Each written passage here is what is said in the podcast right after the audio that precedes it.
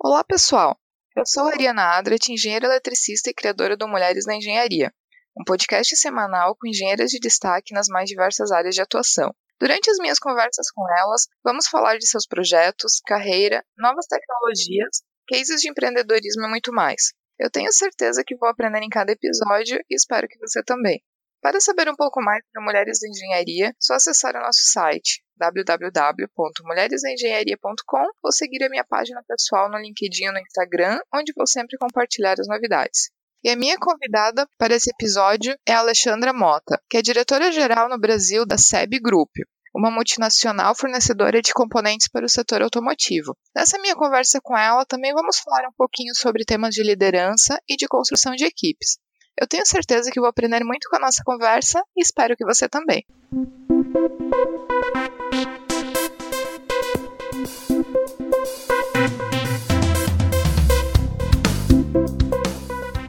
Alexandra, seja muito bem-vinda ao podcast Mulheres da Engenharia. É uma grande alegria ter você aqui para conversar com a gente, compartilhar um pouquinho dos seus conhecimentos com quem está ouvindo. Bom, bom dia, Ariana. Obrigada a você, obrigada a todos aí que vão nos ouvir. É um prazer aí ter a oportunidade de trocar essa experiência, falar um pouquinho aí sobre o que eu vivi nos últimos anos é, em relação à liderança e sempre atuando aí no segmento automotivo. Hoje você é diretora-geral no Brasil da SEB Group, que é uma multinacional luxemburguesa é, e fornecedora de componentes para 95% dos fabricantes de carros no mundo. É possível contar um pouquinho da sua trajetória, fatos marcantes, desde aluna de engenharia mecânica até a posição que tu ocupa hoje como diretora-geral na SEB? Bom, eu, eu sou engenheira mecânica de formação, formada pela Universidade Federal de Itajubá. Estou há praticamente 25 anos, sempre no segmento automotivo. Quando eu me formei, eu tive a oportunidade de, de fazer estágio numa autopeças também, do segmento de escapamentos. Na época era uma joint venture uh, americana com uma empresa brasileira. E então, logo o meu estágio acabou, eu ingressei numa empresa brasileira, uma estamparia pesada, também autopeças, que acabou posteriormente sendo adquirida pela Uzi Minas e eu ingressei na área financeira. Na época eles buscavam engenheiros é, ou engenheiras para atuarem na área financeira com cotações de novos projetos, análise de viabilidade de, de novos negócios, buscando traduzir um pouco o que acontecia na operação para os números e gerando assim planos de ação que tinham um respaldo técnico bastante grande também. Eu fiquei nessa companhia por cerca de três anos e depois acabei ingressando numa multinacional também autopeças, a americana, na área de engenharia de novos projetos. E nessa empresa eu acabei ficando por 17 anos. Eu ingressei na engenharia, como eu comentei, de desenvolvimento, era uma engenharia voltada a cotações de novos projetos, definição de linhas de produção, de novas fábricas, processo de padronização de, de procedimentos de engenharia. Então, nós tínhamos nessa área praticamente todo o desenvolvimento de um novo projeto, desde o momento da cotação até o arranque da linha de produção, vamos dizer assim. Após esse meu período na engenharia dessa multinacional americana, eu recebi um convite na mesma empresa para ir para uma fábrica, cuidar da área de manufatura, gestão industrial, e eu me mudei para a cidade dessa fábrica. E lá tinha uma operação bastante grande, uh, chegamos a ter 3 mil funcionários. E eu era responsável por todas as áreas fabris foi uma experiência muito rica, né? Você sair de uma área mais técnica, aplicar os seus conceitos, uh, mas na gestão de equipes multifuncionais que a gente encontrava dentro, dentro da fábrica. Eu fiquei nessa operação também por volta de cinco anos e recebi um convite na mesma empresa que estava se organizando por unidades de negócios voltadas a clientes automotivos para buscar ter pessoas que seriam, vamos dizer, os focal points desses clientes, uh, que tivessem um entendimento do negócio, uh, desde os conceitos, das definições de produto e de processo, até a operação fabril e, obviamente, também incluindo a parte de gestão comercial e de negócios. E eu aceitei esse desafio, foi para mim uma experiência muito rica, e eu migrei para a área de gestão de negócios, posteriormente para vendas. Após 17 anos nessa empresa, tive a oportunidade de passar por uma outra multinacional, Autopeças, é uma multinacional europeia, é, retornando para o ambiente fabril. E lá eu permaneci por dois anos e logo depois apareceu a, a SEB, uh, como você colocou, que é uma multinacional luxemburguesa, também autopeças, que atua em vários países globalmente e hoje fornece aí para 95% das montadoras ao redor do mundo. Né? E desde dois anos atrás, praticamente, eu, eu estou na SEB, sendo responsável aqui no país pelas nossas operações, me reportando ao board que fica em Luxemburgo. E quais são as suas principais atribuições hoje como diretora geral? Qual é o tamanho da equipe que tem na SEB no Brasil hoje? Hoje eu tenho nove gerentes que se reportam diretamente a mim. Né? Nós contamos no total com 240 colaboradores em diversas áreas, né? na própria manufatura, em recursos humanos, logística, qualidade, área financeira, vendas, compras, é, engenharia né, de produto, de processo, pesquisa e desenvolvimento e área de IT. E vocês têm produção no Brasil hoje, bem? Temos, temos produção é, no interior de São Paulo. A SEB é um grupo que tem um portfólio bem bacana, bem extenso. Né? Nós temos mais de 30 linhas de produtos diferentes para o segmento de autopeças e home appliances também. E aqui no Brasil nós temos seis linhas específicas, né? Fornecemos para praticamente todas as montadoras que atuam no Brasil, é, das grandes, exceto duas é, japonesas. O restante nós fornecemos para todos. Um dado que é interessante mencionar é que a SEB ela investe 7% do lucro em pesquisa e inovação. E tecnologia e inovação é sempre um assunto interessante de se comentar. Então, tem exemplos, por exemplo, de linhas de pesquisa que estão sendo feitas tanto pela tua equipe quanto a nível de SEB global, e também o que, que tu vê de tendências para o setor? Bom, é, o segmento automotivo ele é um segmento bastante, ele é muito rico, né, em tecnologia, não só de produtos como de processos, né. As margens do, do segmento, seja em autopeças ou mesmo montadoras, são margens hoje bastante reduzidas, né, que acaba elevando o nível de exigência de, de inovação, como você colocou, e de otimização de processos. Nós precisamos a cada dia tentar nos reinventar e buscar novas alternativas Uh, para os nossos processos, para os nossos produtos. Então, uh, basicamente, hoje, a gente tem um foco muito grande no que diz respeito à manufatura enxuta. Nós temos uma integração entre as áreas né, que consiga promover um, um, ambiente de racionalização industrial, um ambiente de flexibilização, de sincronismos entre processos e, obviamente, particularmente na nossa fábrica hoje, a gente também tem conseguido colocar alguns conceitos e alguns investimentos voltados para a indústria 4.0,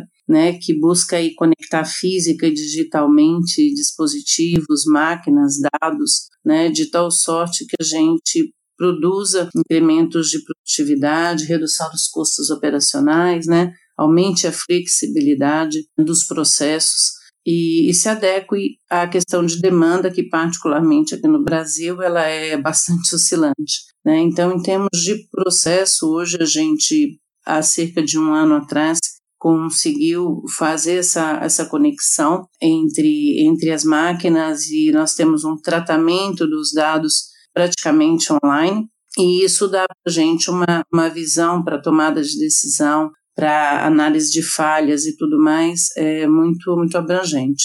Então, isso é muito, muito bacana. Em relação a, a tendências do setor e, e o que nós temos tentado nos, nos adequar e acompanhar, é, a gente vê claramente a questão do veículo elétrico, né? É uma realidade sem retorno, a gente sabe, para ter uma referência, né? Uh, o último ano, em 2017, houve um aumento da frota de veículos elétricos globalmente de 55% em relação ao ano anterior.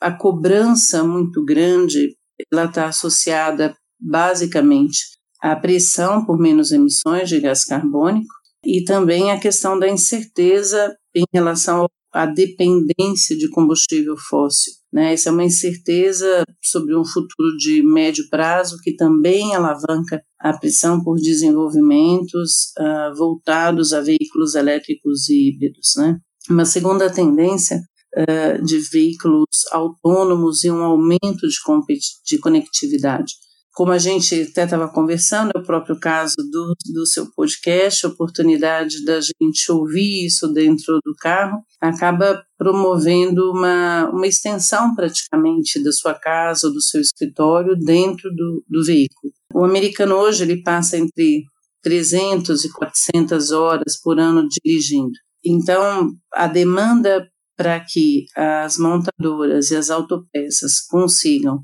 fazer do veículo uma extensão da casa ou do escritório ou do local de lazer dos usuários, tem alavancado esses profundos estudos voltados à autonomia dos veículos e à conectividade. Até 2020, 20% dos veículos globalmente vão ter algum tipo de conectividade.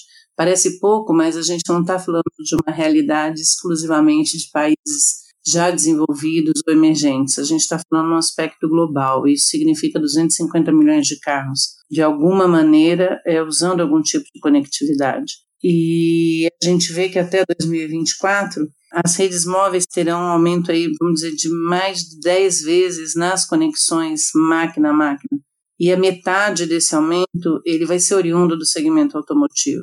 Então, isso tem requerido de montadoras e autopeças, e estima-se que até daqui a uns dois anos, mais de 80 bilhões de dólares vão ser despendidos para pesquisa em tecnologias avançadas voltadas à conectividade e a veículos autônomos. Se a gente pensar também no que vem sendo despendido nas atividades voltadas a smart cities e tudo mais, então tem realmente um link essas duas iniciativas, né?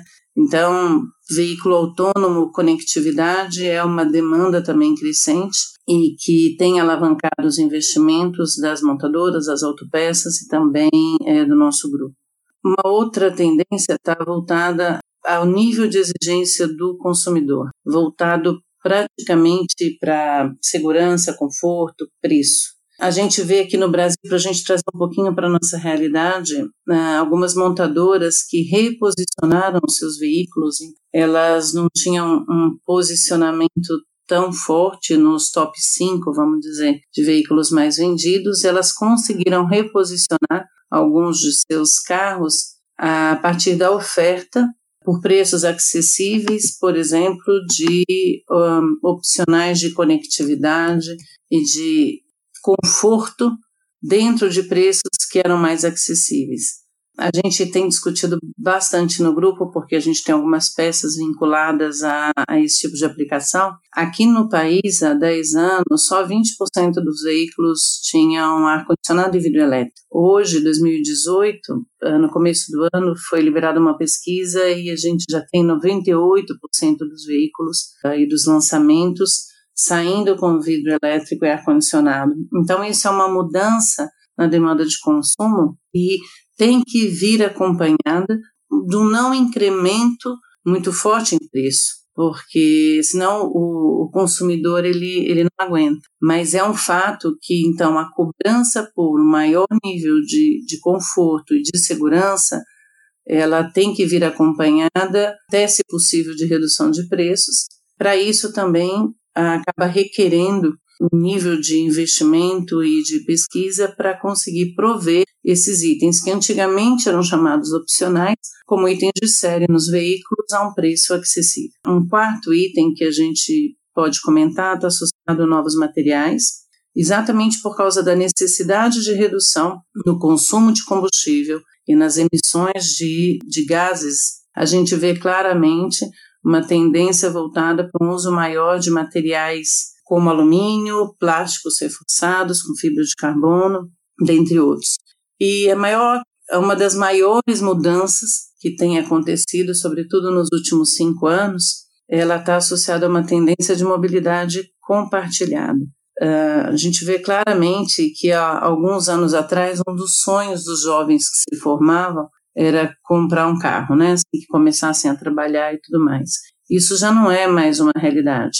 Alinhado ao consumo, vamos colocar ecologicamente correto, consciente, uh, o consumidor do, do carro, dizendo assim, ele hoje está mudando um pouco o conceito dele de ter para usar, vamos colocar assim. Então, uma tendência que vai mudar muito o segmento está associada à mobilidade compartilhada. Esse movimento vai ter um efeito muito, já tem tido e vai ter maior ainda efeito muito grande na demanda por veículos no futuro e também pela oferta de serviços porque na medida que, que os consumos né, e, e, a compra de veículos ela vai sofrer possivelmente uma redução oriunda aí dessa mobilidade compartilhada e dessa tendência, por exemplo, o setor de serviços é um setor seguros automotivos, por exemplo ele também vai ser afetado nesse novo movimento. Então, basicamente, a gente tem tendências muito claras associadas ao desenvolvimento de novos produtos, ao posicionamento do segmento dentro da sociedade em termos de consumo e tendências também muito claras em relação à, demanda por indústria 4.0 e processos conectados e que realmente a indústria automotiva também consiga fazer uso de internet das coisas e tratar os dados é, de uma maneira que aumente a sua competitividade, reduza custos e promova um ambiente sustentável em termos também de lucratividade e tudo mais. Como as empresas, porque uma coisa é identificar essas mudanças todas que estão acontecendo e,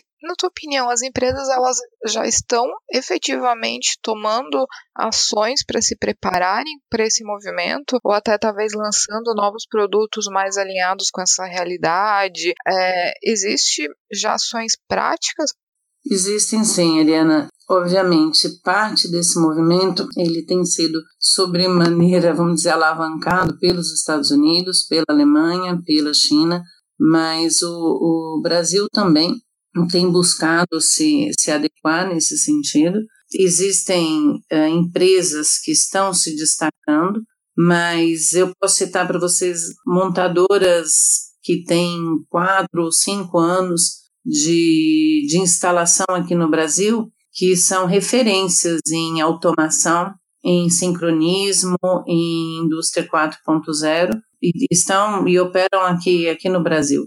Então a gente vê, embora ainda um pouco atrasados e não obstante toda, todo o aspecto econômico, é, político, social do nosso país, a gente vê que tem iniciativas. Nós não estamos tão atrasados assim. Temos referências internas, né, locais, para nós nos basearmos e então desenvolvermos uh, novos processos e novos produtos. Então, tanto em pesquisa e desenvolvimento associado a produtos como em indústria 4.0, sem dúvida a gente não está liderando esse processo, né, globalmente. Então, nós somos followers, mas mas estamos nos movimentando. Então a gente vê claramente esse, esse movimento. Né? Também por uma questão de, de exigência. Passou a não ser uma opção, mas quase uma condição mandatória né, para a sobrevivência do segmento é, em inovação e resultados sustentáveis também na perspectiva financeira, né? E eu fico imaginando até, por exemplo, aqui no Brasil, para o setor automotivo, a gente tem, que nem tu comentou, muito oscilação de demanda por exemplo, o governo ele começa com algum benefício onde existe uma demanda desesperada por carros e de repente esse consumo ele para. Qual que é o, a principal dificuldade que isso traz em termos de operacionalização das empresas, tanto de montadoras quanto vocês que são fornecedores deles? É, hoje eu, eu tenho uma opinião e não necessariamente ela é a mais correta, que a maior dificuldade do nosso segmento ela está associada à previsibilidade. Então é muito difícil e obviamente existe um componente do nosso país porque praticamente nenhum segmento a gente consegue prever muito bem demanda e novos investimentos. E isso tanto no aspecto negativo, né, quando a gente sofre com, com a redução de volumes, como no contrário também acontece. Então, a gente busca realmente ter uma capacidade de flexibilização em função dessa demanda e trabalhar com algum tipo de nivelamento do, do cenário que a gente consegue enxergar é, em termos de volumes futuros. Mas o que, que acaba acontecendo na prática? Né? O ano passado, o segmento automotivo teve um incremento de em torno de 60% no nível de exportação né, de veículos e autopeças. E isso sustentou muito bem ah, o crescimento, a retomada do crescimento do segmento em 2017. Então, para 2018, a gente até enxergava que não ia haver um, um, aumento, pelo menos nós ficaríamos aí em torno do mesmo nível. E aí começou a ter um pequeno aumento sobre 2017 no, no, no aspecto de exportações, mas aí veio toda a questão e a crise cambial na Argentina. Então a gente passa agora a conviver com mais uma incerteza, porque a Argentina é responsável pela compra de 75% dos, dos veículos que nós produzimos aqui, pelo menos essa foi a realidade de 2017, e dependendo de como ela se posiciona aí na, na crise cambial e econômica que ela está passando, pode ser que a gente passe até uma retração né, nesse, nesse conteúdo exportado, vamos colocar assim. Então, o, é bastante importante que a gente tenha processos flexíveis e, dentro do possível, uh, automatizados, uh, de tal forma que a gente trabalhe com uma visão de volumes e com margens de, de incerteza para cima e para baixo, né? É, buscando assim se adequar a qualquer tipo de, de alteração. E essa é uma realidade que eu gosto bastante de frisar, ela não, ela não é aplicada somente quando nós temos reduções, né? Tem situações de incremento que elas provocam um distúrbio na operação muito grande também. E a gente tem que, que ser capaz de reagir a isso, entendeu? eu fico imaginando a dificuldade com relação também a essa flutuação de mão de obra, né? Para uma empresa que ela mais dependente de os processos delas, dela exige uma grande quantidade de mão de obra, tu tem os dois cenários também, tu tem uma redução de demanda. Como tu vai fazer? Vai demitir esses funcionários ou então numa redução, numa questão de aumento de demanda, como contratar e treinar esses funcionários num tempo hábil. Então, eu imagino que a operacionalização disso realmente seja bem complicada. E, e, uma das vantagens da tecnologia é justamente que, talvez automatizando algumas coisas, é muito mais fácil tu reduzir demanda de máquina do que tu ficar nesse fluxo de, de contrata e demite funcionários. Exatamente, você tá, é bem essa linha mesmo buscarmos processos automatizados sempre que possível. E eu já trabalhei, mas isso faz na crise de 2008 nós tivemos uma retração, na verdade foi uma crise mundial, né?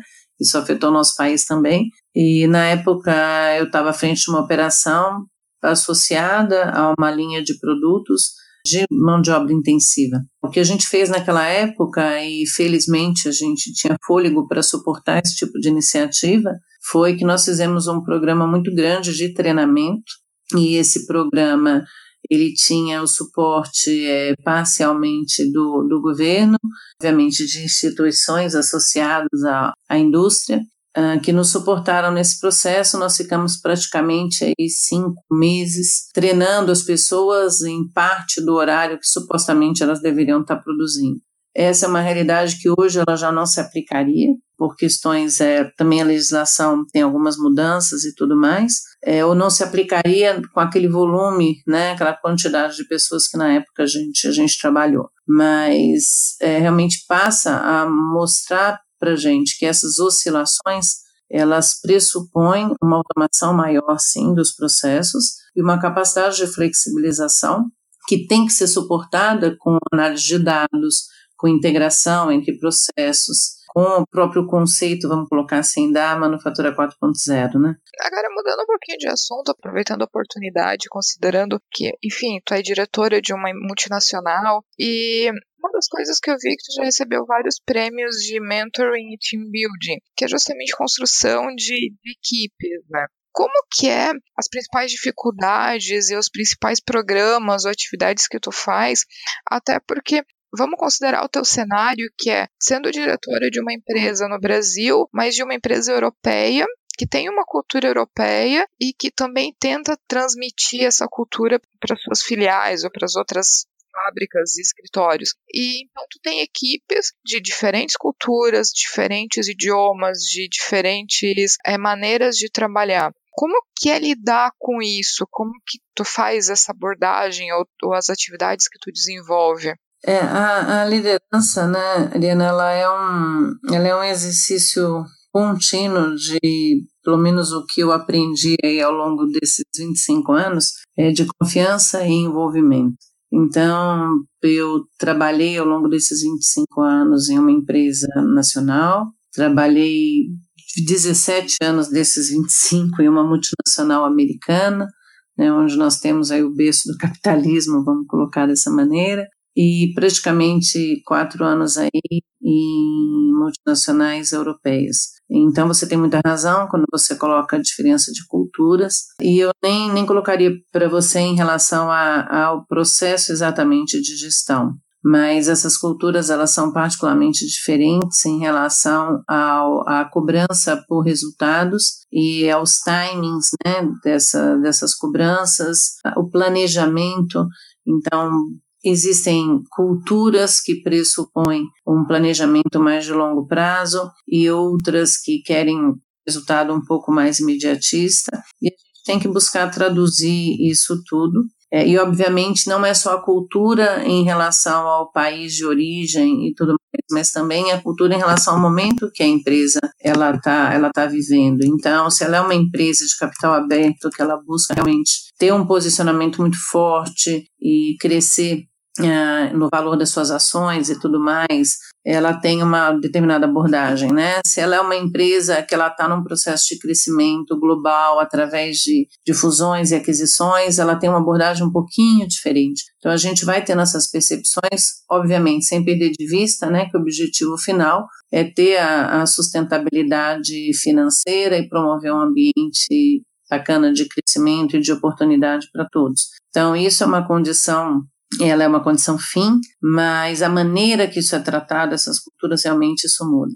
E aí, voltando a falar da questão de, de confiança e envolvimento, isso acaba sendo, pelo menos para o meu modelo de gestão hoje, é o que eu tento aplicar, o que eu tenho buscado aplicar, independentemente da cultura ou do local que eu estou trabalhando. Alguns anos atrás, eu participei de um, de um congresso e havia uma professora de de gestão de Harvard, o nome dela era Rosa Beth Kenter. E ela tinha sido indicada naquele ano lá pela, pela revista Time como uma das 50 mulheres mais influentes do mundo e ela foi convidada para falar sobre equipes vencedoras. Né? Na época, ela deu uma definição de trabalho em time que foi uma coisa que me marcou bastante. Eu já tinha isso para mim, só reforçou que as empresas, eh, as equipes que realmente elas, elas têm esse conceito de trabalho em time, são equipes nas quais os seus membros sabem exatamente o que eles podem fazer e o que eles devem fazer para fazer o trabalho do outro melhor, mais fácil, mais eficaz. Então é como se fosse uma corrente e ora, né? Se todos pensarem dessa maneira, fica muito claro que você vai alavancar um ambiente de confiança,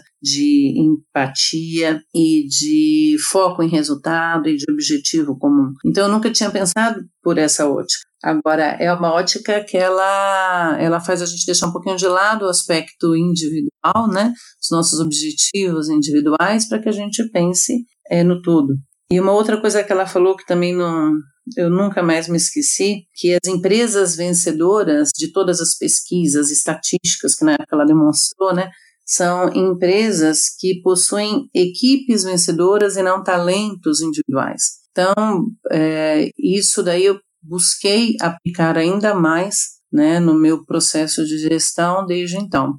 E é assim que eu, eu busco falar com as pessoas, basicamente, que e discutir sobre esses aspectos de trabalho em time, da gente ter uma comunicação clara e feedback constante, compartilhamento de desafios, celebração das vitórias. Então, tem algumas regrinhas que eu busquei colocar na, no meu processo de gestão, eu responder de uma maneira situacional. Né? Eu tive a oportunidade de ficar um ano, quase um ano e meio, com uma, uma filial dessa multinacional americana na Argentina, e aí a maneira de, de lidar uh, lá com, com os argentinos e a própria questão cultural. O papel do sindicato lá é tudo bem diferente do que acontece aqui no Brasil. Então, de uma maneira situacional, eu acho que a gente tem que responder, quando a gente está à frente de uma equipe, basicamente quatro perguntas, né?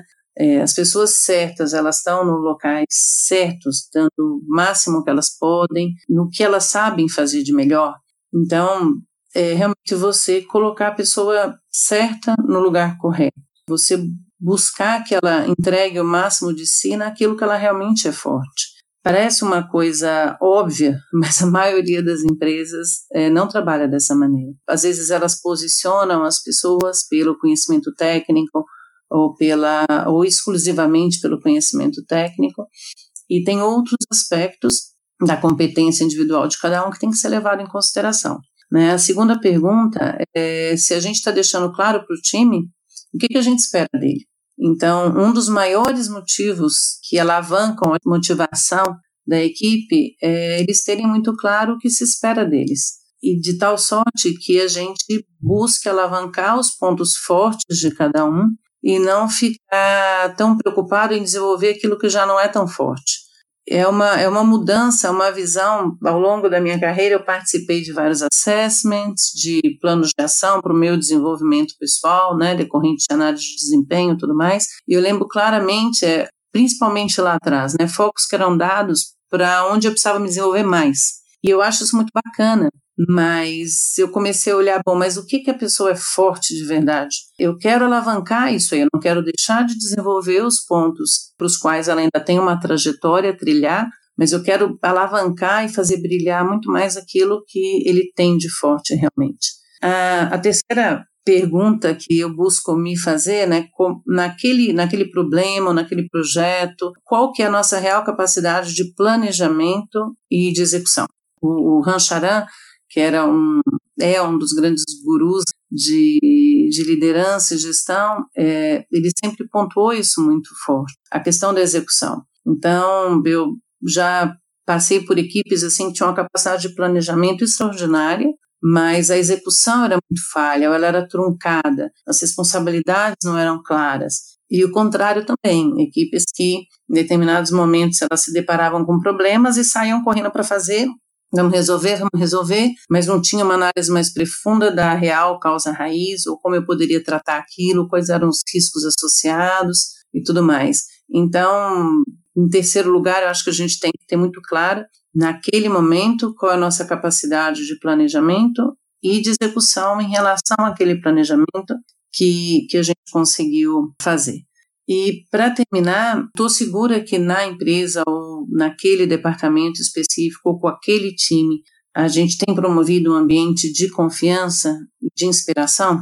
Então, quando eu falo em inspiração, é aquela inspiração que a gente consegue transformar em foco, em empenho, em dedicação e que vem dessa desse ambiente de confiança que também ele é embasado em um ambiente de empatia, onde todo mundo quer ajudar todo mundo a fazer uh, um resultado melhor, né? um projeto melhor, que seja reconhecido, que, que alavanque outras, outras oportunidades para a empresa, para o nosso departamento, para as nossas pessoas. Então, acho que se a gente buscar entender esses, essas quatro perguntinhas, é, fica um pouco mais fácil você organizar esse processo de liderança e conseguir maximizar o resultado da sua equipe.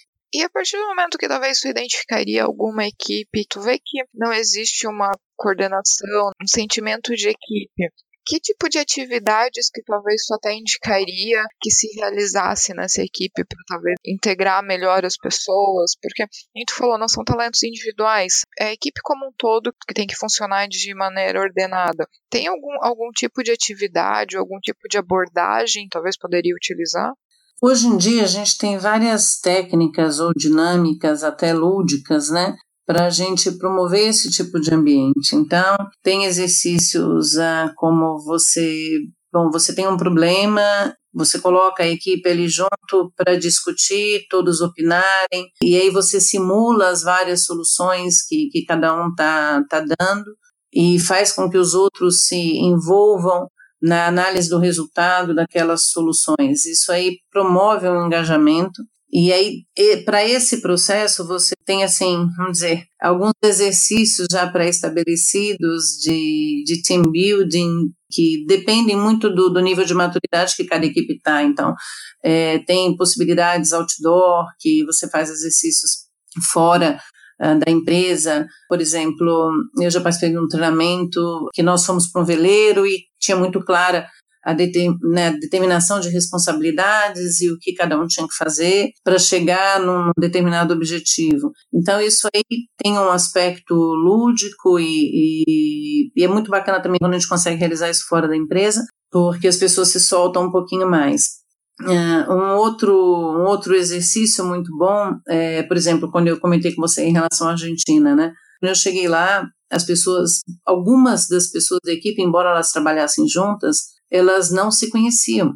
Então, você faz um, uma discussão em grupo um pouco sobre a vida de cada um, né? Por que, que a pessoa está lá, qual é a trajetória dela, em maiores detalhes. E aí eu tive algum feedback, alguns feedbacks tipo assim, nossa, eu tô aqui há tanto tempo com essa pessoa e eu não sabia dessa história de vida dela. Então não quer dizer necessariamente que a gente vai ter uma amizade fora da empresa ou que a gente vai sair todo final de semana junto, mas você passar a entender ali o teu colega, né, como um indivíduo, uma pessoa que além da sua vida profissional, ela tem desafios pessoais e tudo mais, isso também alavanca o ambiente colaborativo. Então, basicamente, foram vivências que eu tive e que acabaram me enriquecendo bastante. É realmente o autoconhecimento de cada um e o conhecimento dos seus colegas. Os maiores potenciais que cada um tem, isso aí gera, um, de novo, né, um ambiente de confiança.